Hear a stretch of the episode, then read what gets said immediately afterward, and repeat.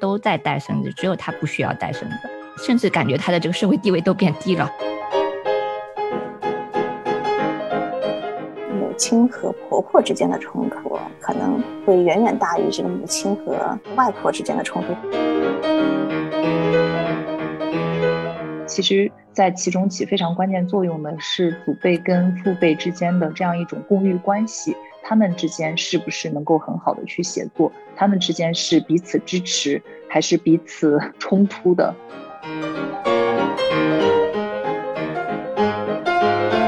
所以大家对自己以后到了祖辈的年龄，那个生活的想象是什么？我要远离我的小孩，然后找一个风景非常优美的攀岩圣地，住在那里。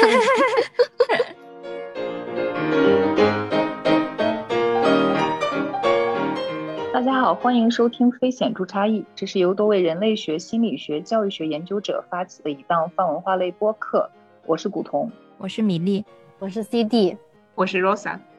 今天我们要讨论的话题呢，是关于隔代养育。目前呢，有非常多的家庭，不管是农村家庭还是城市家庭，很多的家庭在生了小孩之后，都会请祖辈来帮忙一起来照顾小孩，所以变成了一个呃，我觉得在国内非常普遍的现象。那就这个话题呢，不管是学界还是民间，其实都有非常非常多不同的说法。那么今天呢，我们请来了一位重磅级的嘉宾 Grace，她自己有非常多的研究都是关于祖辈养育的。那 Grace 要不要跟我们打个招呼，稍微介绍一下自己呢？大家好，我是 Grace，非常感谢非显著差异的邀请，非常欢迎 Grace 今天到我们的这个小破波来。那今天我们想讨论隔代养育这个话题的。主要原因之一呢，是因为我们在自己的生活中，包括在媒体上面，呃，也经常看到，感觉目前的中国城市家庭中间隔代养育是非常普遍的一个现象，也就是祖辈参与到孙辈的养育中间。我们知道，呃，Grace，你自己做研究的过程中间，也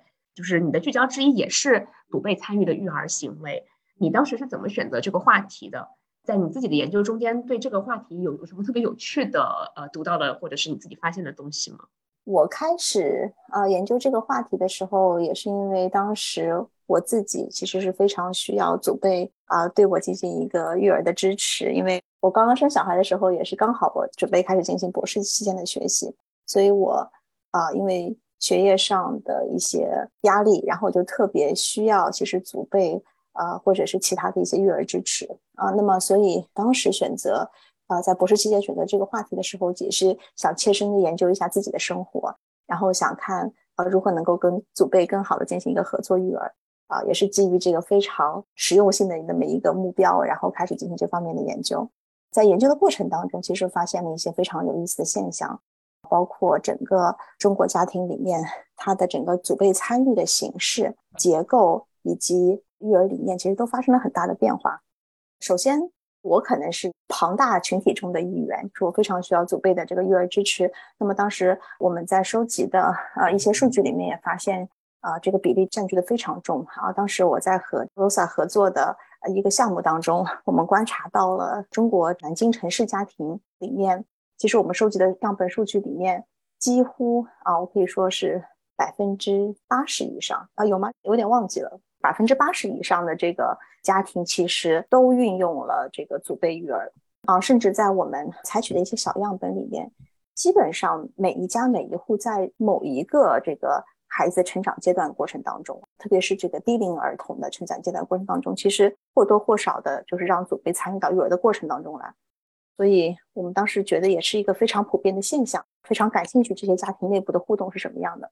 的确是，像我们自己在平常生活中间，如果有一个朋友要生孩子了，基本上大家相互聊天的时候，默认的一个问题就是要问问对方是不是要请父母过来带孩子嘛。这个感觉的确是非常普遍。这个话题上面有什么你看到的，比如说比较大的全国性的，或者是更大样本中间的数据吗？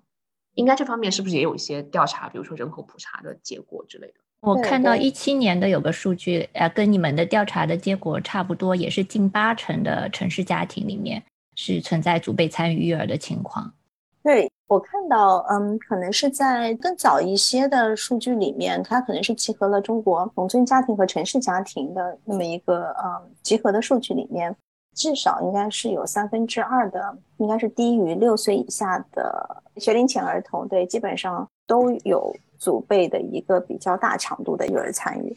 这个数量还是非常非常的大的，呃，然后呢，这个甚至不光是一个在中国比较普遍的现象，现在其实在世界的各个地区，其实都有这个祖辈育儿参与的一个比例的上升，啊，也并不只是一个非常具有中国特色的啊一件事情。那么在中国家庭里面，这个我们可以想到，当然你们大家可以补充啊，我大概想到有四点，首先是因为父母的就业率的提高，特别是母亲的就业率的提高。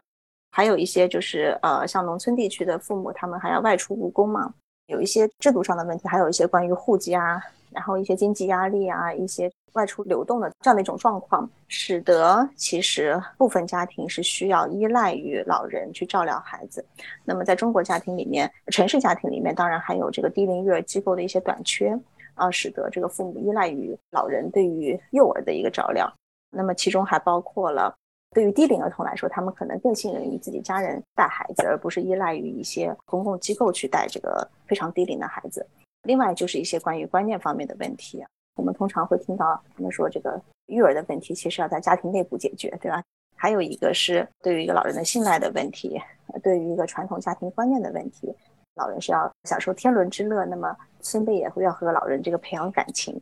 还有一个就是家庭结构的一个问题，一个人口结构变化。那么现在是因为老人的这个预期寿命越来越高，那么老年人可能在退休之后有更多的时间，其实能够参与到这个家庭的照料过程当中。所以，呃，越来越多老年人有可能会成为年轻家庭的一个主要照顾者啊，不光是照顾孩子，可能还要照顾这个年轻人的一些生活，并会在之后更长的一段时间里面都要去承担这个角色。好，这个是我可能想到。几个使得隔代教育、隔代育儿那么普遍的一些原因，我不知道大家你们其他还有什么样的补充？感觉你刚才讲了几个就也也有点联系到我们之前做的一期关于这个家政工的节目，说到很多家庭会在是否邀请祖辈来参与育儿，还是就是是否请家政工这个之间有一个挣扎嘛，对吧？一方面是觉得育儿的问题是需要个体家庭去解决的，所以要么我们去请人，要么在自己的家庭内部去找人。那另外一个也有你刚才说的这个信任问题，感觉好像。很多人，嗯，也包括老年人自己，就是祖辈自己，他们会觉得对于家庭外部的托育机构，不管是公共的还是私人的机构，有一种不信任感，对家政公甚至也不一定能够完全信任，因此就变成自己自己家人自己上，然后真正是在家庭成员的内部去把这个育儿的责任给 cover 掉。对，那么其实还有包括一些经济上的因素，我想我能想到。就是可能有时候那个老人不一定需要付老人的钱，对吧？可能老人的收入还要再补贴到这个家庭里面去。那么呃，一个是经济上的一种优势，还有一个就是情感上的一个连接。他们觉得说有血亲关系的这个照料人可能会对孩子更加的上心，会照顾得更加的周到。那么会有这两方面的问题。那么还有一个就是老年人他其实参与照料的过程当中，时间上可能也比较宽裕，他甚至可以就是全天的照顾，不像家政工可能他会因为一些个人的原因。要请假或者在只能在某一个时间段内照顾孩子，对吧？老年人的时间可能更 flexible，可能相对来说就是可以剥削的空间更大一些。我觉得这几些方面可能都有一些原因。那么当然，老年人也是因为这样的一种家庭结构，说因为我家庭里面现在因为目前有养育孩子的，基本上还是我们之前所说的那个四加二加一，就是有四个老人、两个父母和一个孩子这样的一种家庭结构为多嘛。就是在我们研究的样本里面也是这样的家庭结构居多，所以说。就是老人可利用利用资源很多，因为有四个老人都可以，就是呃相对来说付出一定的精力和时间和这个金钱来照料家庭，所以祖父母照料变成一个非常便利的可供选择的这么一个资源，所以父母可能更倾向去好好利用这样的资源啊。那么当然在某一些情况下面，就是这个父母也会认为说，请个私人的或者公立的一些机构去照料孩子会相对更好一些。那么在我之前的研究里面也会发现。呃，会有一些家庭，就是他不愿意让家中老人带孩子，因为各种各样的原因，可能是因为老人的教育理念和他们育儿理念和他们不太一样，或者老人的教育程度太低，或者是可能和老人在育儿之间可能会产生一些特别的矛盾啊，特别是这样的婆媳矛盾之类的，所以他们会认为，呃，如果说能够请一个家政人员进来照料孩子的话，一个是相对来说可能在专业性上比较强，那么另一方面来说，也可以缓解他们与老人之间的矛盾。啊，所以当然有些家庭有这样的一些偏好，但是大部分家庭，当我们在和他们聊天的过程当中，他们还是觉得，如果说这个老人有能力，然后又有精力能够带孩子的话，特别是对于低龄儿童来说，他们还是期望能够让老人参与到育儿的过程当中来。刚才 Grace 你讲了很多各种各样的因素，感觉都非常的非常的实际嘛。包括你讲到老人，他不仅不需要，就大部分人的人并不会跟年轻的子女去收取这个照料孩子的费用，甚至还有的人可能会对家庭进行补贴。比如说我妈到到我们家来说，肯定都会带很多吃的，这个是特别特别基本的。然后还包括你讲到人力上的充裕，呃，就是 technically 的说，对于独生子女一代来说，有四个老人，啊，所以这个都是。构成让祖辈参与育儿的一个因素啊，那我知道这个呃，C 莉和米粒，你们家祖辈啊也都有参与到养育孩子中间，当时你们自己的考虑是怎样？我们家其实祖辈参与的时间比较短，一方面是因为住房面积的限制，就没有办法让祖辈跟我们生活在同一个房子里面来提供那种二十四小时的照料。当然，另一方面也是考虑到可能老人更想有一个自己独立的空间。所以，我们当时在孩子比较小的时候，是给他们单独租了一套房子，啊，让他们住在我们旁边，两边可能步行距离只有十分钟。因为我爸爸妈妈还没有退休，但是我公公婆婆他们已经退休了，所以大多数时间是由他们来带的。然后到寒暑假就会换我爸妈来接班，就是这样轮岗，一直到孩子满两岁了，就是可以上幼儿园的托班的时候，公婆就回到他们老家去了，就回到他们自己的生活里去了。嗯，我们家是这样一个状态，但是孩子两岁以后，因为刚刚上托班，他经常会容易就是生病啊、感冒啊什么的，还是会不时的会有一段一段的时间会需要把主辈请回来照顾孩子。就是从那个时候开始，我就意识到我们可能需要请一个家政工，因为让祖辈临时过来短住。就是在各个方面都很不方便，然后也会打断他们自己在老家的生活，特别是现在因为各地这个疫情防控政策又会对这个产生很大的阻力，有的时候可能需要老人，但是因为疫情防控政策他们过不来，或者是他们过来之后发现又回不去，啊，总之就会特别特别的麻烦，所以我们后来就是转向了另外一个方案，就是请了一个住家的家政工。像我们家的话，其实我从一开始我就没有把老人来参与带娃作为一个首选的这个选项，因为我婆婆的话，一个是她身体不是特别好，另外的话她那个脾气也比较急，啊，比较容易跟我老公发生冲突啊，所以我就先排除了这个选项。我妈妈那边的话，可能跟我的成长环境也有关系吧，然后我很早就出来呃独立了，在我们那边的。可能那个养育文化里面，就是感觉就是不要麻烦爸爸妈妈。我的成长的体验就感觉麻烦老人是一件特别不好的事情。虽然就是中间我有两个月的时间啊，因为阿姨这个缺席的问题，然后没有办法请我妈妈过来帮忙。但是当时我有很大的、非常大的一个情绪上的一个负担，就觉得给她添了很多的麻烦，让她很辛苦很累。另一方面的话，确实就是我妈在带孩子的方面。不是特别擅长，因为当时我晚上带孩子起夜什么的，白天就希望我妈妈在能帮忙孩子哄睡一下、带睡一下，然后我可以休息一下。但是我妈妈就是白天就是基本上就很难哄睡这个孩子，可能哄个一个多小时就睡个十几分钟、半个小时，然后又又醒了。后来两个月之后，天使阿姨来了之后，然后天使阿姨就是一哄就哄睡了，我就立马感觉我的春天又回来了。一直到那个时候才开始稍微有一点碎片化休息的这个时间，可能因为也因为我们这个之前那个阿姨太天使了吧，然后各方面都安排的很好，就让我觉得其实老人不在也没有太大的这个问题。当然后来这个天使阿姨走之后，当然后面又有一段时间比较的这个辛苦，但是因为我们家孩子可能他的脾气也比较像他爸爸和他奶奶，啊，脾气比较急。外婆也带不住他，所以基本上后面还是以我自己带为主。这个可能是我们家庭的一些特殊的情况，导致了这样的一个养育的安排。嗯，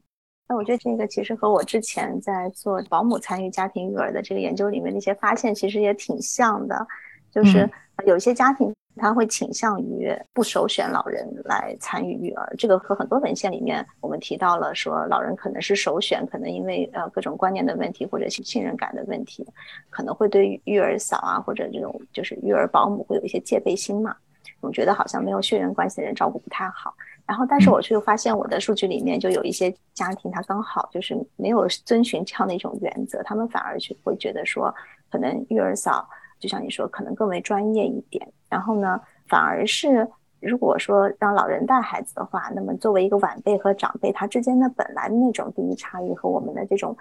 本来就说的晚辈和长辈之间那种权力关系，可能会导致他们认为说自己比较认为更优质那种科学育儿的理念，反而会没有办法实施。就是你跟老人去讲说你要按照我这个方法做，那老人就会说，哎，我小时候是这样把你带大的，不是带的挺好的，就是感觉很难很难去说服老人要按照自己的方法去行事。但是对于育儿嫂和这个父母本身来说，它是一个雇佣关系。那么这样的关系其实可以让他们一个是更自由的决定说我要雇佣什么样的人，肯定是雇佣跟我可能就是育儿观念比较接近的人，有这样的一个筛选过程。那么同时也可以让他们更自由的决定说，他们可以让这个育儿嫂以父母觉得会更理想的这个育儿方式来照顾孩子，就反而会增加父母的那种满意度。所以就觉得有些家庭他是会更倾向于选择这样的一种照料方式。然后刚刚另外讲的一个就是。这个奶奶外婆之间的，就是做选择的过程当中，这也是个很有趣的一个话题，就是这个父母是如何在可能有四位呃 potentially 可以选择老人当中，怎么去选择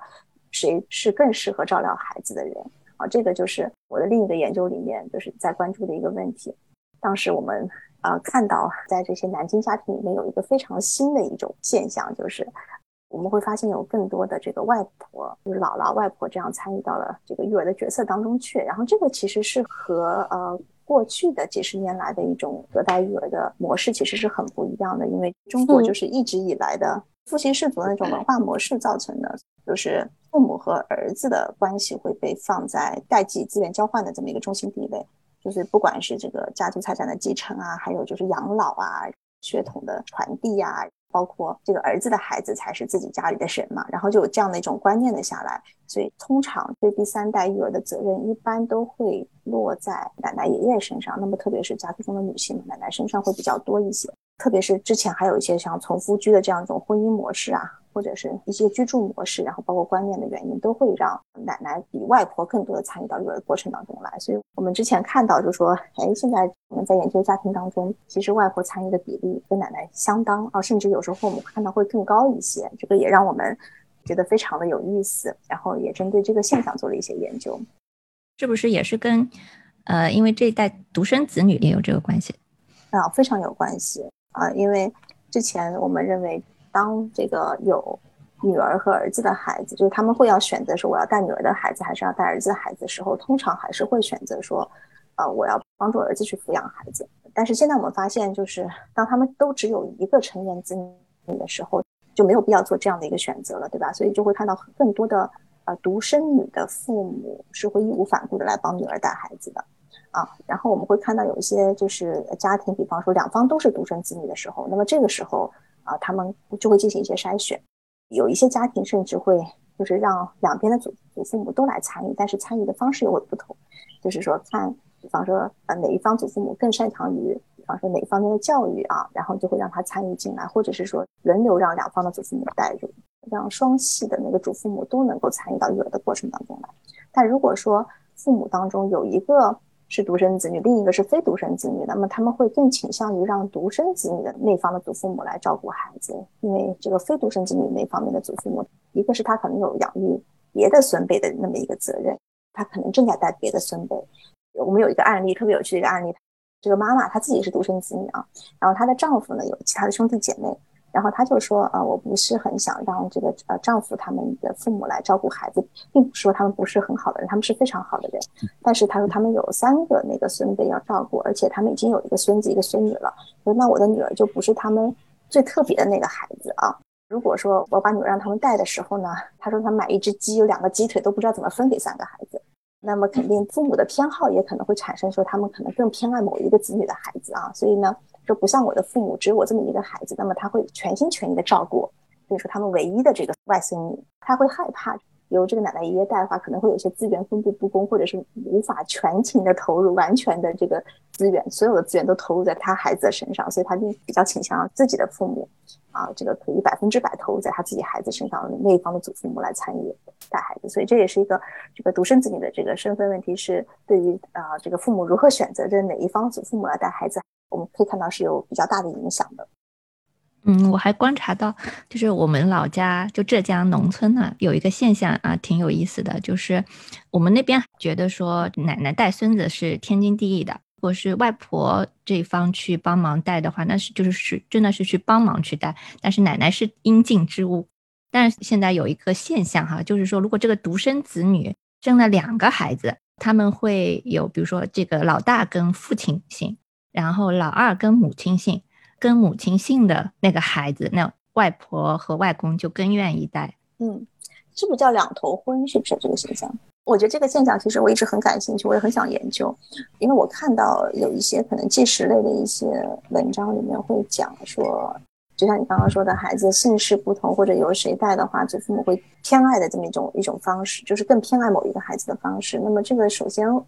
我觉得可能会对两个孩子之间的关系可能会造成一些影响，并且和祖父母对另一方的孩子之间的关系会造成一些影响。我觉得这个还是一个很值得研究的现象，是对家庭的这个就是代际关系可能会有一些很大的一些挑战和不同。嗯，那个会的，会的。嗯嗯啊，对对对。但是我目前身边能够观察到这样的家庭比较少，那么在我的数据里面是没有这样的一种家庭的。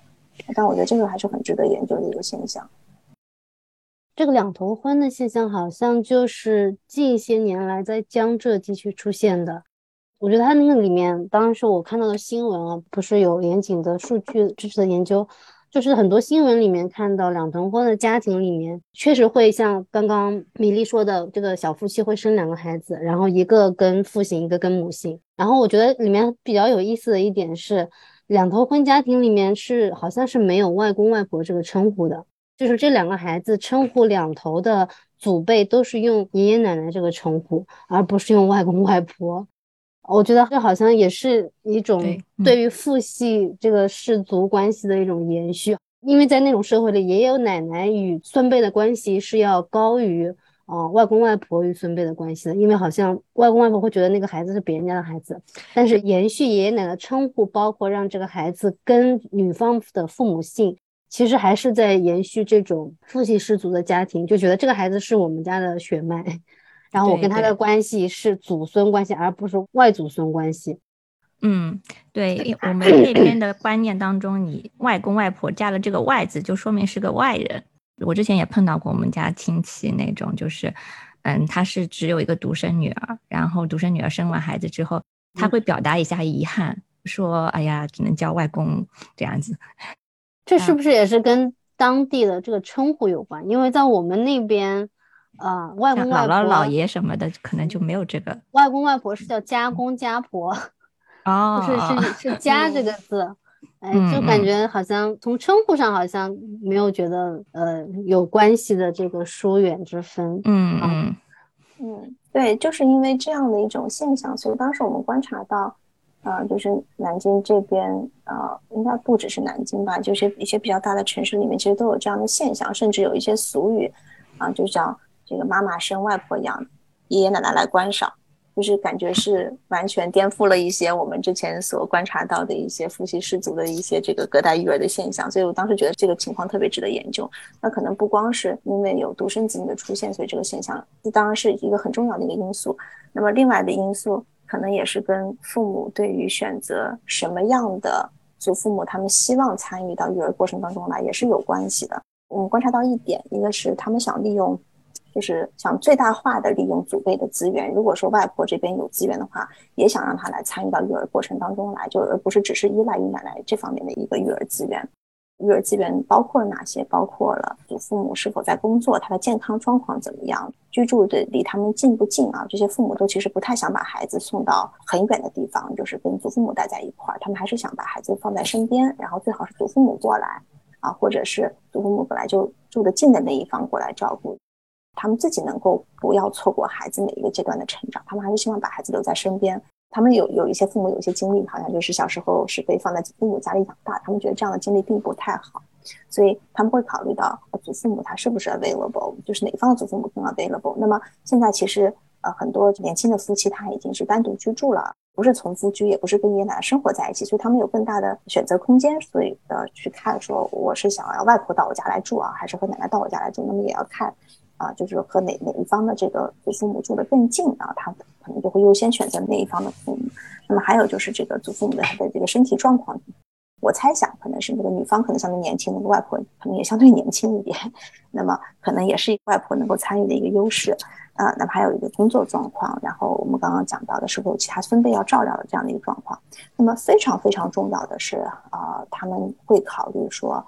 哪一方祖父母会带的比较好。啊，这个是我们之前没有，其实没有观察到的，因为之前可能说这个祖父母带孩子就是把孩子拉扯大嘛，可能可能说什么呃身体啊、营养啊不出危险啊，这样就好了。但是现在的父母们也都知道，他们特别关注孩子不光是这个身体发育，还有智力的发展，所以他们就会考虑到说这个祖父母是否有这样的学历资质，能够满足这个孩子的成长需求啊。所以就哪一方祖父母的文化程度比较高。就希望他们来带啊，因为他们说这个小孩子要给他读书啊，啊，要给他这个唱歌啊，要会讲标准的普通话，啊让他上学的时候有一定的见识、见见闻，然后啊，有一定的识字量，有一些标准的口音，这个就对祖父母提出了很高的要求啊。这个是我们觉得是一个非常新的一个东西，就是他们对祖父母的资质，就是学历资质有一定的要求。那么这个时候，他们就更不会让可能是就一直生长在农村的祖父母来参与育儿，因为他们还是觉得说。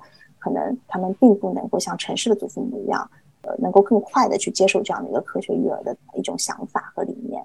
啊，然后包括他们的可能语言上面也不能够给孩子提供一个非常就是好的环境啊，认知方面都不能提供很好的环境。另一个非常非常重要的原因，可能是让这些家庭更想让呃外婆来参与带孩子，是因为父母和这个祖父母他们在每天的育儿过程当中，其实有很多的合作和互动的过程。其中会发生很多很多的矛盾，有很多矛盾和冲突，然后他们都觉得说，母亲和婆婆之间的冲突可能会远远大于这个母亲和外婆之间的冲突，或者是或者是女婿和岳母之间的冲突，因为在我们中国的这个父系的传统下面，导致的这个婆媳冲突的这个文化隐喻还是比较强的。比方说，这个女儿和母亲之间，当然他们因为可能多年的磨合吧，在育儿观点上面，或者是就算发生了矛盾之后，他们也有。很好的一个沟通方式吧，可能也不太会记仇之类的。那么，但是在婆媳之间呢，特别是当我们说的现在年轻一代由于受教育程度、由于收入的情况下，他们的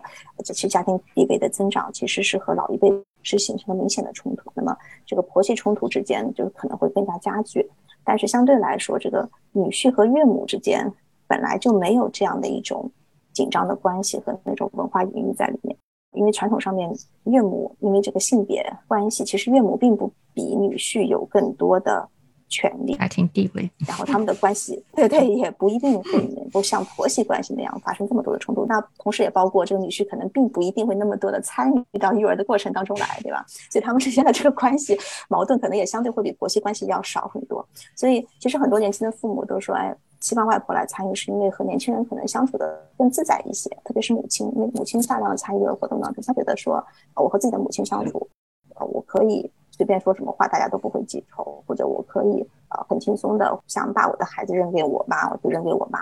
她也不会来说什么，因为我妈来带我，本来就是不只是照顾孩子，还是来照顾我的嘛，所以他们不会有那样的一种精神上的负担。啊，但是我们研究发现，如果说是和这个婆婆相处过程当中，他们会担心说婆婆会不会评价他们的这种呃这个呃育儿的时间和能力，嗯，对吧？然后就他会觉得说，我们看到有些母亲就是说那个婆婆会指责她不是一个很好的母亲，说别的母亲就是好像整天都顾着孩子，为什么也会有这么多社交活动哈？或者说她会觉得说婆婆可能重点更关注在孩子的成长上面，而并没有关注妈妈本身的一种社交或者工作上的需求，所以他们。呃，会比较倾向说，嗯，就是外婆参与带孩子的时候，整个家庭氛围会更为轻松一些，所以这也是其中一个很重要的原因，说为什么他们会让外婆参与到育儿过程当中来。对我，我有个非常典型的例子，就是之前我的朋友跟我说的，她是两边父母轮流来带娃，然后她就说，她婆婆来带娃的时候，她就不敢加班，就能不加班尽量就不加班，因为她感觉她一旦加了班回来之后。就是婆婆会有一点对她有这种怨言，就是感觉她好像没有很好的履行母职，为什么要在外面工作那么长时间？当然，对她自己的儿子如果加班的话，嗯，那个她婆婆的感受就是，哦，她的儿子真是太辛苦了啊，加班到这么晚，就是完全不一样的一个评价和解读。但是如果是她自己的妈妈过来帮忙带娃的时候，加班的时候啊，她就没有任何的心理负担，啊，他加班稍微晚点到都没有关系。然后偶尔比如说跟同事出去聚餐，呃，也不要紧，就是他会有非常大的一个情绪状态的不同。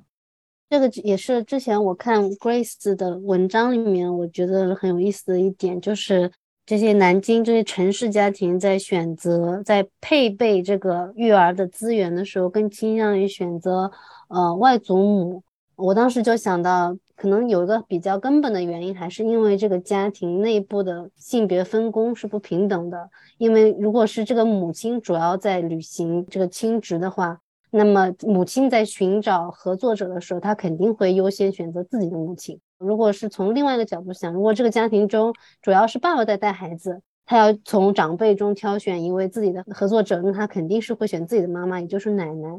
所以我就在想，对于母亲来说，一方面她选择外婆来帮自己分担育儿还有家务；一方面对母亲来说，她可能本人可以得到更好的照料啊，包括她的情绪上，她可能不用付出那么多情感和认知劳动。但是其实，这好像又又是在延续这个家庭中不平等的这种性别分工，其实 是依赖外祖母来帮他分担他自己因为不平等的这个性别分工而需要多负担的那一部分家务。刚刚在听 Grace 讲这个过程中间，我我一开始就听到，比如说觉得独生子女家庭可能人力比较充裕。有四个老人可供选择的时候，甚至我会想说，哪有四个老人可以选择？一共只有两个老人可以选择。是，好像目前我认识家庭中间，只有 CD 家庭里面的爷爷还不在。有些还是可以的，买买菜呀，那种稍微能够分担一点。对，嗯，对。但是能够多少有人能够做到说，你可以把孩子丢给爷爷或者外公一个人，然后你可以放心的去上班。我觉得这个家庭是非常非常少的。嗯。我在外面经常会看到祖辈，就是两方双方一起遛娃的。但是相就是一般，如果爷爷在或者是外公在场的话，那旁边一定会有一个外婆或者奶奶。但是确实很少会看到一个男性长辈独自遛娃。这其实也就是之前我们讲那个 第二轮班的时候，就是说当爸爸在带娃的时候，妈妈也在带娃；但是当妈妈在带娃的时候，爸爸就不知道去哪儿了。我们还看到一些家庭里面说，嗯，就很少让外地的那个祖母过来带孩子，也是因为那个祖母就是说祖父还需要人照顾，所以他待不长时间，就然后他要回去照顾那个祖父，就是的，只能轮流的去。而且我们还发现一个现象，就是如果说祖母来带孩子的话，祖父其实是会跟过来，但他不一定会参与到这个过程当中，但是他会和祖母共同的等于说生活在一起，但是啊，你会看到享受祖母的照顾是吧？对，但是如果说奶奶来带的话，其实外婆相对来说带的比例就会减少。就是，但是他们夫妻之间，就奶奶和爷爷之间，比方说奶奶来带的话，那么爷爷通常也会出现在这个家庭里面。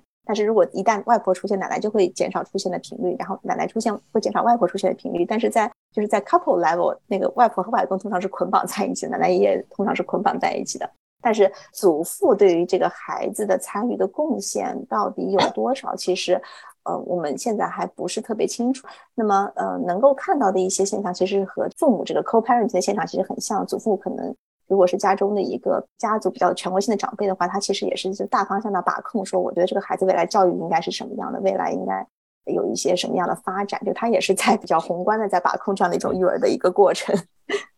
年轻的父母听他的把控吗？嗯，我看到有这样的两个案例吧。这个年轻父母因为经济上完全依赖于这个爷爷，所以是非常听的啊。但是也表现过一些非常强烈的不满。但是这可能是比较特殊的一个家庭结构吧，就是他好像都是在这个爷爷的工厂里工作，然后爷爷给了他们一份职位，然后 所以他们就非常的听他的所有的安排啊。但是这个年轻的妈妈其实是有一点不满的，但是她也没有反抗的的途径。所以在这个整个过程中间，就是还是家庭中间，呃，不管是祖辈的还是父辈的男性，其实就都在日常生活照料中间就都是隐身的，他们也不直接参加照料，甚至他们要成为照料的接受者，并且刚才呃 Grace 讲的这个研究中间有个非常有趣的点，就是在这个家庭生活中间，如果是女婿和外婆之间有一些这个矛盾的话。呃，男性也通常是以逃避的形式，而不是去积极解决问题的形式。就他，他可能甚至都不会像媳妇面对婆婆一样有这么多的内心的困扰，然后觉得这个问题必须要我来解决，他就直接去躲就可以了。对，是会有这样的心态，他就觉得母女之间就是他们自己可以解决问题，但是如果说让我的母亲来带孩子，可能很多问题需要我中间去协调，所以很多爸爸 的确还是希望这个女方的母亲来带孩子，所以他们对其实自己的母亲父母来参与带孩子，其实也有一点排斥的心理，觉得自己会惹上一些麻烦。我的研究里面有碰到过这样一个案例啊，我觉得其实男性祖辈的在场的这个贡献和意义啊，还有另外一层就是。嗯，我之前访谈的对象里面有一个祖辈也是外婆，他们也是老家是在外地的。生了孩子之后，外公还没有退休，然后外婆一个人先到他们的小家庭来帮他们带孩子。带了第一年之后，那个外婆就瘦了十斤嘛，她自己感觉自己心理出了问题，就非常的抑郁。后来啊，那个外公就办了这个提前的退休。也跟着到了他们的这个小家庭里面，然后到第二年，这个外婆的这个状态就好多了。她是感觉就是，虽然这个外公可能也做不了太多的事情，但是之前他一个人在的时候呢，就是感觉没有一个说话的人。然后这个外公来了之后，他有很多，比如说在隔代养育过程当中一些矛盾啊、抱怨啊，他可以跟外公说一说。偶尔外公还能帮忙买个菜呀，然后做饭的时候搭把手呀，或者做饭的时候帮忙看一下孩子呀，他就觉得轻松很多。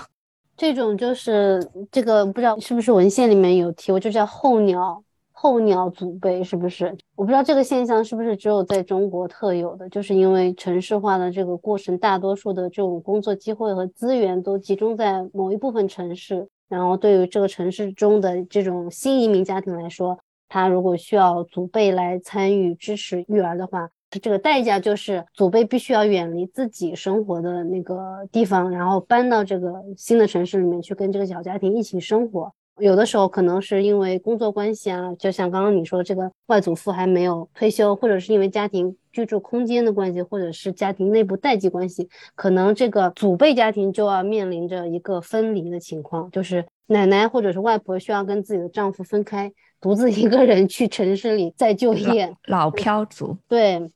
我不知道这个在其他国家是不是也有类似的这种现象。不知道，嗯，Grace，你在做隔代育儿的研究中有没有看到其他国家的这种相似的这种现象？嗯，其实我刚刚也提到，隔代育儿其实现在在各个国家的比例都有所增加，但是你会发现还是和中国家庭有很大的不同。第一个不同是这样，我们以美国家庭为例啊，在美国家庭，其实你也会看到很多这个非裔、拉美裔啊，或者是一些少数的一些部落，就是族群，其实都有这样隔代育儿的一个现象。但是在美国的话，在非裔、拉美裔里面，这个祖父母通常也会扮演着很重要的一个就是育儿的一个角色，但是还是会有区别的，因为可能在国外的很多家庭里面啊，我们以美国家庭为例，很多育儿其实它都是一个啊，我们所说的是一个，我想应该怎么翻译？类似于代理父母，他是呃，相当于是一个祖父母会是在一个家庭最困难、最恶劣的一个情况下面去介入。那么除了他们有更大的经济负担以外，他们还会有一些非常大的压力和心理上的一些焦虑问题。比方说，这个他的子女因为吸毒啊，因为离婚啊，因为这个呃未成年啊和生子啊，因为这样的事情，然后使得这个祖父母需要把自己调整成一个父母的角色，然后通常会有很大的负担和压力就是随之产生。那么，这个他们是一种反应性的，就是面向于这个危机处理的这样的一种干预的这样的一种形式，介入到这个分辈养育当中过程当中，就他们有点像就是像孩子守护者这样的进去的。但是在中国家庭里面的话，通常就是你会看到，我们都是很完整的家庭状况，或者并没有什么危机的家庭状况里面，都会呃让祖父母参与育儿。那么这个跟我们特别强调这种家庭主义的呃牢固的亲子关系。代际关系是有关系的，同时我们也可以把它想象成为一个中国家庭里面比较特定的，就是利益最大化的一种家庭的一种应对策略吧。就像我们刚刚看到的，可能为了子女的这个事业，为了子女的经济收入，为了子女更好的职业发展，这个祖父母会调动自己的资源，甚至搬迁到另一个地方去，去共同为这个家庭去努力，去做出贡献。所以他们通过对这个孙辈提供育儿服务。然后使得父母减轻负担，或者会有更多的时间投入到经济生产或者工作机会当中去。然后呢，父母的收入增高了，同时又反过来有利于整个家庭的发展。所以通常都会是我们所称它为是是为了追求一个整个家庭的一个更大的一种啊经济目标的一种战略性的一种任务分配吧，更像一种。包括还有一些就是像那种留守儿童的这样的一种家庭，然后这些祖父母也可能会因为通过交换自己的时间精力育儿。来确保他们能够获得这个子孙辈的一种抚养费吧，就像相当于这样一种代际合同，通过这个我们说时间交换金钱的这样一种方式啊，使得自己老有所依。我觉得相对来说，和我们看到国外的一些隔代育儿相比较起来的话，祖父母他的一个照料背景不同，他们的责任也不太一样啊。一个是基本上是对于一个非常这个呃危机状况下面。他们可能会要完全履行父母的责任，或者就是我来玩耍一下，对吧？你们的这个呃，并不是一个就是要定期的为子女提供某一种啊比较长时间照料的这种这样的模式是不太存在。但是在中国家庭里面，其实照料的内容很不一样，啊，照料的方式也很不一样，然后整个背后的一个文化环境都不太一样。呃，刚才 Grace 说的这个，就让我想到我去看那个包括台湾地区的一些文献的时候。啊，看到呃，哪怕是同一文化的台湾地区，他的祖父母的照料模式也更加的趋近于，比如欧美化。就是祖辈参与主要是一种危机照料，那是不是反映在这些地区普通家庭，他之所以不需要祖辈日常进入家庭进行协同养育，是因为这个社会它有比较完善的或者说比较健全的婴幼儿的托管体系。因为其实在中国大陆地区，很多时候三岁以下的孩子需要祖辈来协同照料，就是因为他们这些孩子没有地方可以去啊。呃，要么他待在家里，要么就是请家里的祖辈来照料，要么就是要去请家政工来照料。其实这个在台湾好像也没有做的特别，这钱不是我的专业，可能你们知道的更清楚。但是，呃，我觉得台湾好像在我查阅的印象里面，也没有说对于婴幼儿的照料有特别多的服务。好像结果就是造成了生育率节节跌破，但是在台湾地区，我记得他的祖辈参与其实那个比率也是不少的。或许不是以这个祖祖辈作为主要照料人这样的形式，但可能还是会经常去搭把手。包括台湾地区的话，他政府还会给爷爷奶奶、呃外公外婆给他一些 training，就给一些培训，包括给一些金钱的补贴，去鼓励他参与到这个中间，用家庭内部的一个形式辅以政府的补贴和培训。去完成公共资源进入到家庭里面，就是完成一个婴幼儿照料。嗯，我想说，就是像这种危机照料情况下面和呃我们所说的家庭利益最大化的那种引导下面的祖辈参与的话，我可能觉得说对祖父母的自己本身的负担和压力，他对他们自己健康的影响是不太一样，然后对于这个儿童的这个发展可能也是不太一样的。嗯嗯，对，就是现在虽然大家都感觉很多家庭就不得不依赖于隔代养育，但是。对隔代养育的一些污名化的一些话语也一直都存在，也认为隔代养育的孩子会有各种各样什么样的这些问题，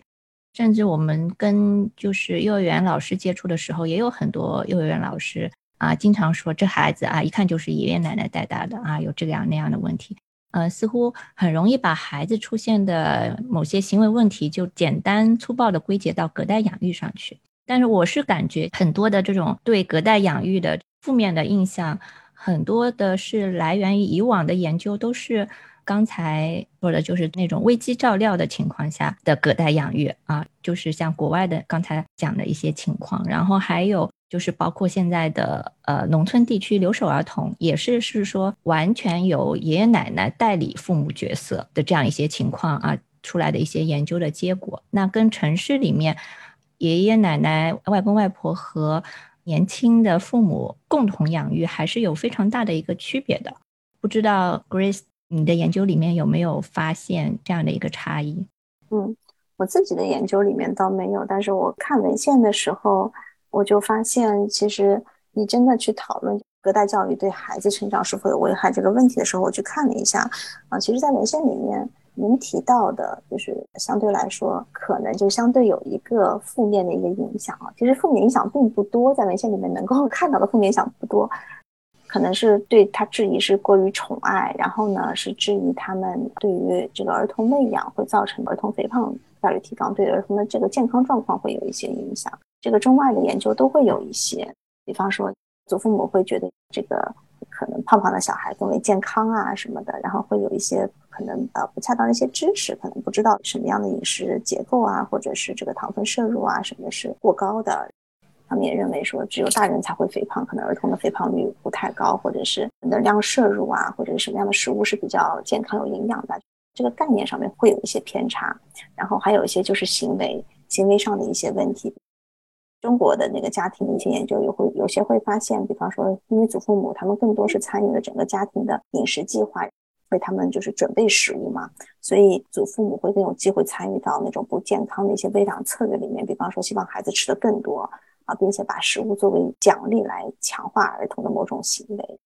因为这样的一种观念可能，然后行为上的一些问题会造成好像有祖父母啊参与率比较高的孩子，他的肥胖率的发生会比较高一些，从而可能会影响到孩子的这个健康状况的问题，所以就这方面的负面影响会谈论的比较多。但是其实有很多其他正面的一些积极的影响。我们最常能够看到的是，就是祖父母的育儿参与能够减轻家庭内部的育儿负担啊，特别是这个母亲能够提高母亲的就业机会啊。我们会看有一些研究会发现，祖父母提供的育儿知识会比那些日托服务或者托儿所服务提供的育儿知识，对于母亲和产妇的工作参与会有更为积极的影响。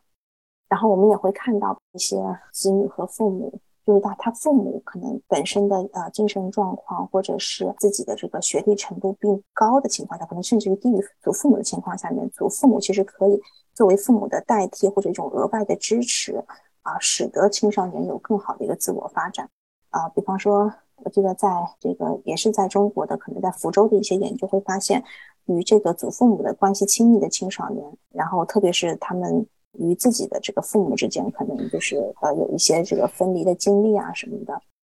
祖父母的学历如果高于父母啊，或者是祖父母他与儿童之间有更亲密的联系，是可以帮助这个呃青少年有更高的这个呃学业水平，然后与同龄人更多的互动和更多的积极的自我评价。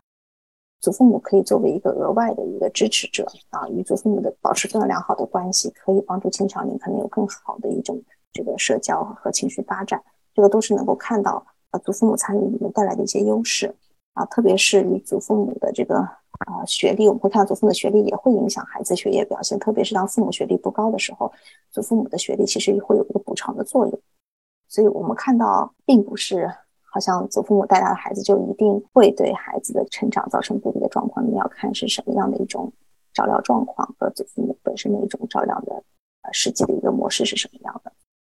有时候我会觉得，我们讲到隔代的养育、祖辈的照料之外，就是我们会觉得，呃，很多的研究它可能就是看这个家庭的照养的模式，比如说是不是有祖辈参与，然后再看不同的这种家庭模式跟孩子的发展之间有有一个什么样的关联。但是我一直觉得研究当中它欠缺的一点是，我们讲到如果说发现了祖辈养育家庭的孩子。呃，他的在一些发展上跟非祖辈养育的这个孩子之间有一些差异，但是我在想，就可以把它归因为是祖辈教养而导致的嘛？因为我觉得，嗯，祖辈跟孩子的这种直接的互动肯定会影响到孩子的某些方面的发展，但是另外一个方面，当祖辈参与到家庭来，他其实整个家庭系统就变得非常的复杂。比如说，很多人我们可能会有一些刻板印象，觉得祖辈跟孩子的互动。呃的质量可能有的时候不如爸爸妈妈跟孩子互动的质量高，当然我们也是带有某某一种视角来去评估他的这种互动的质量。但是另外一方面而言的话，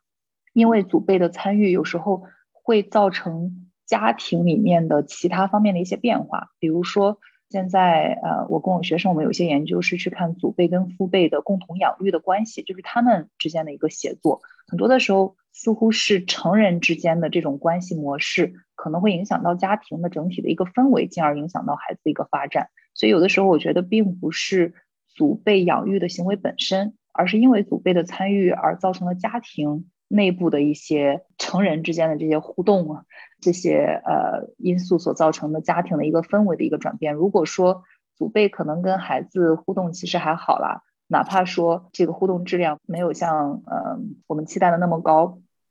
对于儿童发展造成的影响，它的影响的程度，我们可能也很难知道具体是多大。只有当我们能够真正的把祖辈行为本身，还有因为祖辈的参与而造成的家庭其他的变化给分离开，我觉得我们才能够真正的去探讨祖辈养育对孩子一个真正的影响到底是什么。我可能讲的有点混乱啊，就大概就是，我觉得祖辈的参与，就是不只是祖辈跟孩子的互动本身，同时它也影响了整个家庭的这样一种一种氛围，一种家庭互动的模式。就像刚刚这个 Grace 提到的一些主流的研究发现。祖辈教养的那个孩子，在某些方面可能要差于，或者说存在一些更高的风险。那可能本来就是因为这些家庭它本身就处于一个危危机状况，就像刚刚有聊到的，就是他祖辈参与，他本身是因为一个这个家庭已经处于一种危机模式中，它是一种危机照料，而并不是说祖辈参与这个因素本身对孩子的发展造成了一定的负面的消极的影响。所以我觉得这个其实是应该要把它分得再清楚一些的，呃，对，对，并且我们有一个研究也有发现说，嗯，当你把不同的这种祖辈参与的家庭分成不同的模式之后，其实发现在其中跟孩子的社会情绪发展关联比较强的，其实并不是祖辈参与的数量，就比如说他参与的一个频率，在各项的照料的活动当中。其实，在其中起非常关键作用的是祖辈跟父辈之间的这样一种共育关系，他们之间是不是能够很好的去协作？他们之间是彼此支持还是彼此 冲突的？其实更多的是，就是成人之间的这样一种互动，在影响到了孩子的发展，而并不是数量上参与的一个多少在起这个决定性的作用。当然，可能其他的研究也会。也会反驳我们所得出来这样一个结论了，只是我们基于一个比较特定的一个样本，其实是有这样的发现的。总结一下古铜的这个发现，说白一点就是说，隔代养育的话，你这个家庭运转的和谐、运转的好、合作的好，那孩子的发展就不会有一些负面的影响，甚至有一些积极的影响。那如果祖辈养育的这个家庭里面，这个代际冲突比较多的，然后呃运转的不是特别好的，那么可能对孩子会造成一些负面的影响，是可以这么理解吧？嗯，对，我觉得从我们个人成长的经历其实也是一样的。当我生活在一个家庭氛围还比较和谐的时候，我也是身心愉悦的。但是哪怕说每一方都对我很好，但是我知道我所关心的这些成人之间有非常多的冲突，就像假如说离异家庭。那如果说离异家庭的父母，他们两个之间存在很多的冲突，那么这个孩子也会在里面去经受一些拉扯嘛。但是如果说即使是离异了，但是双方还可以能够存在比较好的共育的关系，可能在这个孩子而言，他心理上可能也更加的和谐一点。我觉得可能作为我们成人，我们也会有这样的感觉吧。所以就是这种。对于祖辈育儿的污名化是哪里来的？以及在很多隔代养育的家庭里面，或者是祖辈参与育儿的家庭里面，祖辈和父辈的他的这个矛盾冲突的点主要在哪里？有什么样的好的对策可以让这个家庭的运转啊不是那么的充满冲突？我觉得我们现在隔代养育的家庭，尤其是中国的隔代养育家庭，哈，面临的一个特点就是这几十年来我们的这个文化变迁太剧烈了，导致我们两代人之间。在很多对事物的态度和看法上面，造成了非常大的一个差异。别人可能一百多年形成了这个变化，然后我们可能就几十年就形成了。投射到这个育儿这件事情上面，使得当祖辈参与进来的时候，和年轻一代的父母之间，很容易在育儿观念上存在非常多的这个分歧。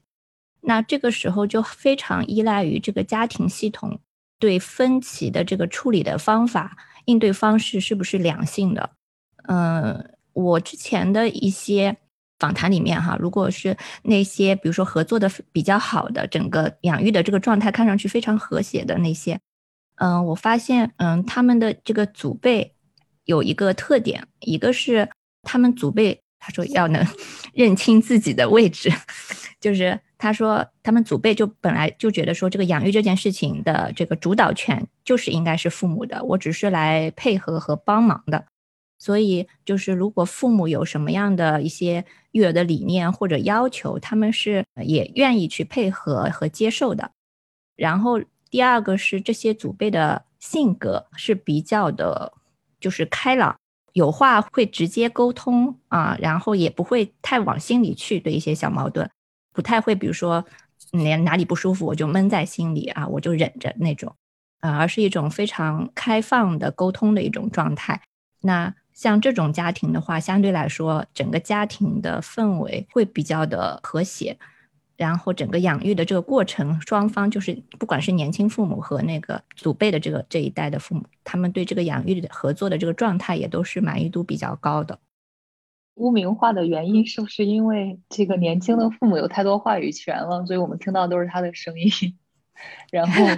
祖辈没有办法都发不了声发声，我们听不到。这个污名化的话语是不是也是跟七十年代末这个中国社会慢慢开始出现的对独生子女的这种担忧是有关的？因为从七十年代末我们这个独生子女政策施行以后，就出现了很多的这种四二一家庭，然后当时社会上，包括当时也有很多研究想要去追踪这种新的家庭结构下抚养的这一代独生子女，他是不是会成长为心理不太健康的、很自私的？呃，那种小皇帝、小公主，对对对。但是当时那个话语人有很多的这种责备，其实都是指向于祖辈的，因为这个家庭里只有一个孙辈了，那么所有的关爱和注意力都集中在这个孩子身上。我记得当时有很多的这种，包括媒体上也有很多讨论，都是在说这个溺爱的人主要就是 爷爷奶奶、外公外婆。那最近十几年，好像大家社交媒体上不不太讨论独生子女的这个问题了。但是我觉得是不是跟这个话语也是有一定的关系啊？一旦想到祖辈来养育、隔代养育，我们就会很自然的就会把它跟溺爱啊、过度喂养啊啊，然后会跟一些把祖辈和不科学的非科学育儿这种联系在一起。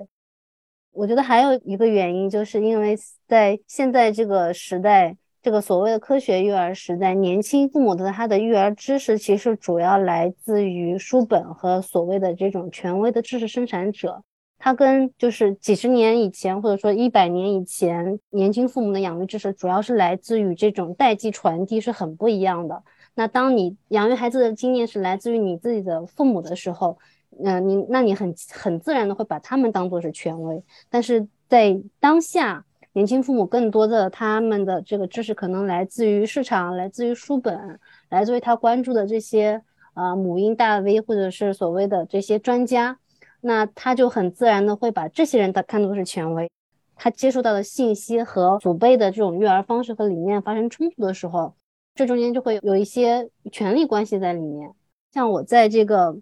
我平时的一些这种妈妈群的观察里面，就会发现，很多时候祖辈和父母之间的这种育儿冲突，其实主要是我觉得更多的是一种权力斗争，就是看谁有话语权。至于这个事情本身，其实可能根本就没有对错，你很难就是真的去说祖辈的做法一定是错的，或者是说年轻父母的做法一定是对的。更多的感觉是这个家里到底是谁说了算，或者说谁的这个育儿知识是对的。是正确的，是科学的。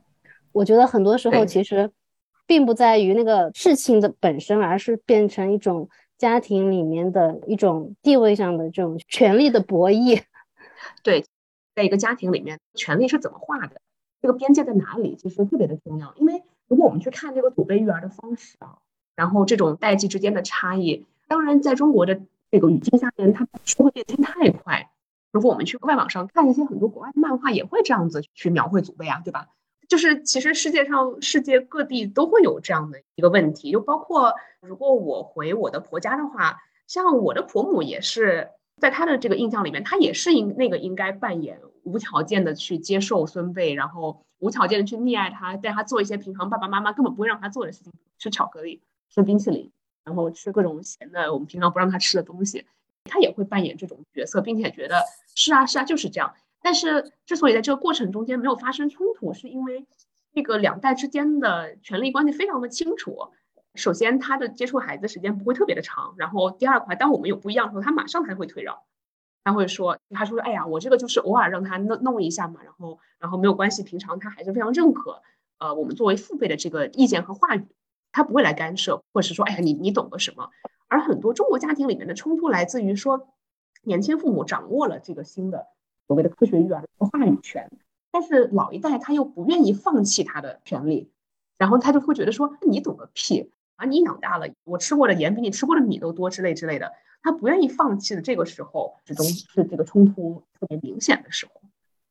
对我特别同意刚才几位，我觉得基本上都总结全非常完整了。呃，另外一个就是。因为你去看中国的，就是特别是女性吧，她就是要在成为祖辈的这个过程当中，她的家庭地位得到提升。那么家庭地位得到提升，她是是一件非常向往的事情。就是她对成为祖辈，就是过过往来看，她对成为祖辈应该是一个比较向往的事情，因为意味着她的话语权的提高，她的家庭地位的提高。多年媳妇熬成婆，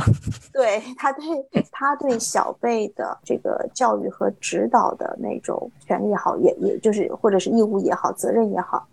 他也会有所体现，就当他身份成为一个祖母的时候，但是现在的这样的一种我们刚刚聊到的所有的这样的一种现状和状态，使得他们的角色其实产生了一种混乱，然后他们从一个可能说，之前当没有这样的科学育儿的话语出现的时候，他们的意见、他们的经验就是最重要的指导媳妇养育孩子的一个最重要的一个指标，所以他们的一个教育者的一个角色相对来说越来越弱，然后他们更多的。被教育者或者是一个只是一个儿童的照看者，然后很多在育儿过程当中的就就是能动性都被削弱了，这也是一个很大的问题。那么这个也是会对，就是呃，我觉得我们谈论了很多说祖辈对于儿童成长发展的一个影响。那么我们其实也可以看到祖辈自己本身的一种健康和心理状况也会产生很大的影响。但这个就是基本上在我们的平常的话语当中，其实他们对他们的影响是被忽略的。但我觉得这个是非常重要的一点，这也可能就是牵扯到我们最后说的，有很多祖辈现在不愿意带孩子，或者是说他们觉得带孩子会对他们造成一个比较大的一个负担啊。这个和我们想象的那种很多祖辈参与，就是他们参与的意愿到底是什么样的？然后呢，感觉为家庭的付出是非常多的，但是对于他们自己啊这样的一种育儿的付出，对于他们自己产生的一种影响，却又是比较少被关注的。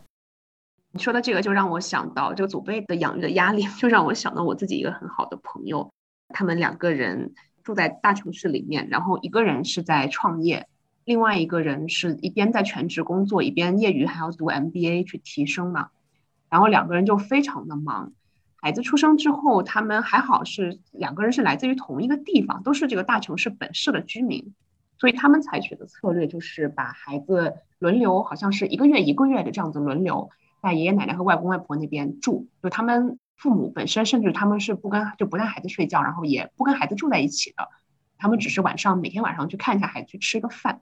然后我听我那个朋友说，两家的祖辈在带孩子过程中间，就是其实态度也非常的矛盾嘛。一方面他们很喜欢这个孙辈，然后每当到到轮到他们的那个月的时候，那个轮值月的开头都是欢欣鼓舞的把那个孙子接过去了。接过去了以后，带了一个月，简直形同散架，然后就在迫不及待再把那个送到对家那里去。这个时候就轮到对家欢欣鼓舞的把孙妹接过去，再干一个月，然后对家也散架，把那个孩子送回来。但是也是两方面，两家又觉得自己好像不应该 放手，不应该不承担，就觉得这个是自己的义务。也确实情感上他们很享受带这个孩子，但是在在身体啊，在这个劳力上面又非常非常的劳累。就在这个中间就特别的矛盾。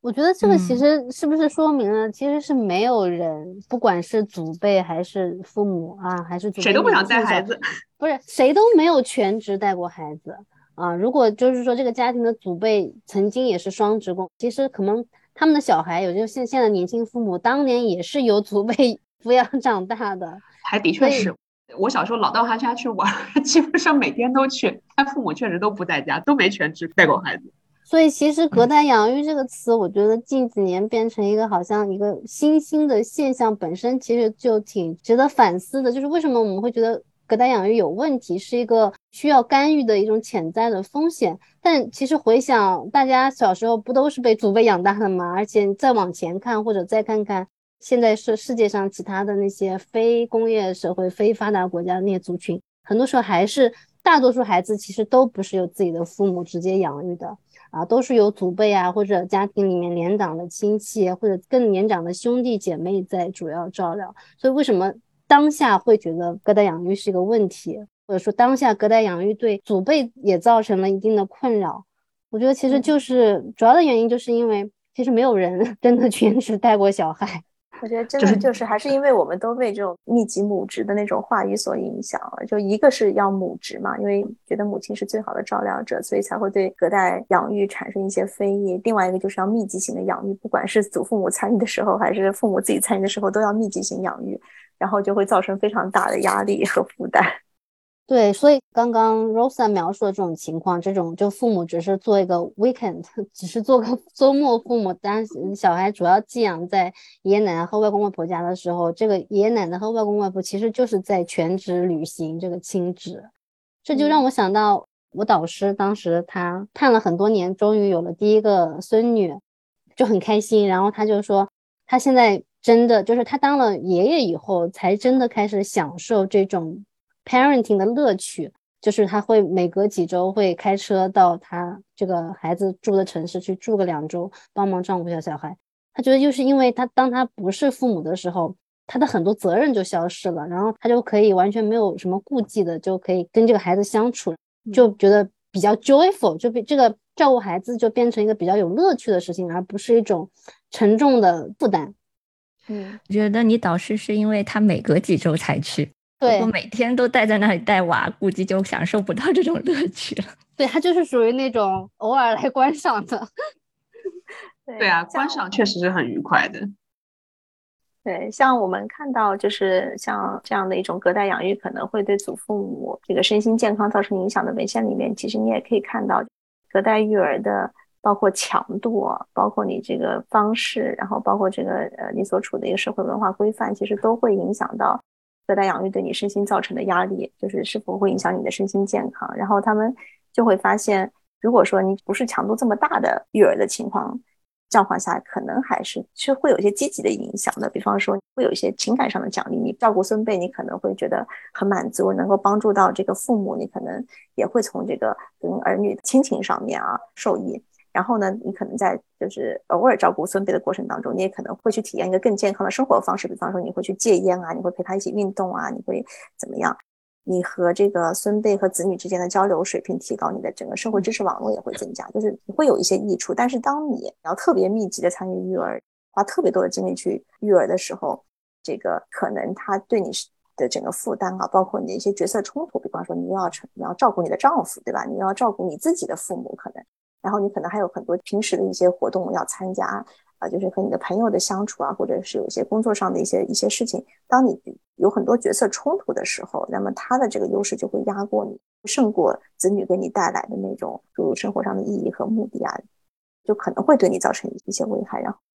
就是这个角色冲突对女性造成压力更大，好像对于男性来说，他只要有孙辈的数量增加，就会增加他的幸福感。就对女性来说，好像 玩耍呀，因为他只要观赏，对对，甚至不用观赏，只要出去作文的时候，对，说哎，我有一个孙子了，哎，我有两个孙子。对对，就社交活动好像对老年女性来说是更有益的，它是有这样的一个性哦，对中国老年人幸福感的一个预测。他发现有这样的性别差异，就是如果你能够参与到更多角色，参与到更多社交活动，比方说和邻居多接触，参加一些更多的小组活动，跳广场舞啊，或者是出去旅游啊，这样子对于老年妇女来说，对他们的福祉的增长应该是更加显著的。但是拥有就是孙子女这件事情是改善男性老年人的幸福感，就是是是非常显著的，但是和女性的幸福感没有显著的关系。所以我的访谈里面看到有一些。祖辈就是老漂族，为了照料孙辈来到城市里面，同时他的性格又是相对来说比较内向的。像这些老人在隔代养育的过程当中，比较容易出现心理上的压力和甚至心理问题，就是因为他之前的原来的属于自己的社交的这个网络就完全的断了，在新的地方又没有形成可以支持到他的一些社交网络，他就会出现一种普遍的一种孤独感。再加上养育上的一些这个压力，他很容易在心理上出现各种各样的这个问题。所以现在一些有先见之明的祖辈就已经弃疗了，特别是他自己教育水平也比较良好，可能退休的年龄也比较晚，有可能子女生育的时候自己还在上班，还有一份事业，然后自己其他的业余生活也比较丰富，啊，或者还有很多，比如说甚至有很多私活，第二份工作要做的时候，可能也越来越不愿意去参与到这个养育孙辈的过程中。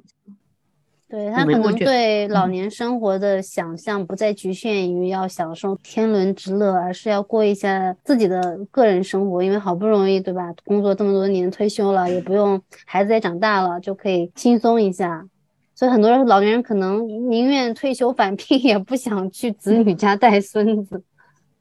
嗯，对，以往的研究会认为说啊，这一代老人即使有一些个人的爱好、个人的兴趣啊，但是他们还是会倾向于把家庭的整体利益放在个人利益之前。但是我感觉这些年也开始起了一些变化啊，尤其是像我们现在，我听到很多这一代年轻父母觉认为，他们等到他们老的时候是绝对不会帮自己的孩子带孩子的。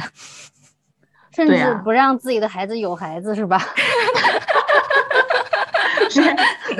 来娃子帮你结扎了吧？就 之前那个生三胎的时候，不就很多人提出说想生三胎，难道以后你想带九个孙子吗？之类的，是吧？想想就觉得好崩溃。而且想想现在，呃，等到我们这个年龄的人退休的时候，退休年龄都不知道给推迟到哪一年了。就已经在工作场所要干到六十五或者六十七岁才退休，已经登记油枯了。对 对，在这个过程中还要还要挣钱去养自己的娃，支付自己的家政工，然后到那个时候都都能不能活到退休，我我总是非常怀疑这一点。所以你看到有没有祖辈的支持，其实是对很多城市家庭是否会选择生育那个一胎甚至是二胎，是一个还是比较重要的一个决策，就比较重要的一个关注点。所以我觉得这个其实比较有中国特色的一件事情。嗯，确实，我身边生二胎的家庭基本上都是家里老人非常给力的。而且可以持续给力，对吧？可以预计到这个小孩出生之后的三四年里面，老人都能持续在线。所以大家对自己以后到了祖辈的年龄，那个生活的想象是什么？我的想象就是我要远离我的小孩，然后找一个风景非常优美的攀岩圣地，住在那里。就是 Rosa 问的这个问题让我想到，就当时刚生完孩子之后，有一天我在小区里面散步，跟我老公。然后我就突然说了一句：“我要把自己的身体恢复好，我要身体健康，以后还可以帮我孩子带小孩儿。”然后说完这句话之后，我俩都笑了起来，就是感觉这句话太搞笑了。嗯，我其实我的想法有点像，就特别因为可能是我们生的是女儿，然后我就会心疼她。我是会觉得她如果需要我帮忙，我可能应该就会义无反顾的去帮她，因为我能够理解到女性在育儿上的一些压力，就是能够感同身受。然后也不想以后的孩子这么辛苦，当然他他不想要有小孩，我也是支持他的。啊，这就是为什么现在隔代养育都喜欢找外婆来帮忙的原因。对我感觉有有外婆在，的确，嗯，很多的冲突就是女性她能够真的省心很多，因为我也看到我们小区有一些是外婆在带嘛，就妈妈真的就很放得开。当然，我觉得这种放得开也可能是有很多的原因了，但是我觉得。就少了很多的前边讲到的这种权利的一个话语权的一个争斗，还有很多的这种沟通上面存在的一些问题吧。不过，其实我觉得妈妈来带也有很多的压力。我我自己妈妈来帮我的时候，我会觉得压力非常的大。就跟之前米粒说的一样，你会觉得她不应该来帮忙，她应该在外面享受，对吧？她也工作了一辈子，她很累，她又照顾老人，然后又要照顾她老公，呃，为什么要？为什么还得摊上我这一摊子？这不是他该干的事儿，所以这个时候其实心理负担也会非常非常的重，而且呃，正因为是自己的亲妈，所以你想给她话语权，你想让她享受到那个权利感。当然，我我跟我婆母没有这方面的问题啊，所以就就双方都很快达成了一个默契，所以就还好。但是我想，或许如果是我的婆母想来夺权的话，我也不想给她。但是自己的亲妈，你会觉得说啊，让她享受一下熬成婆的快乐，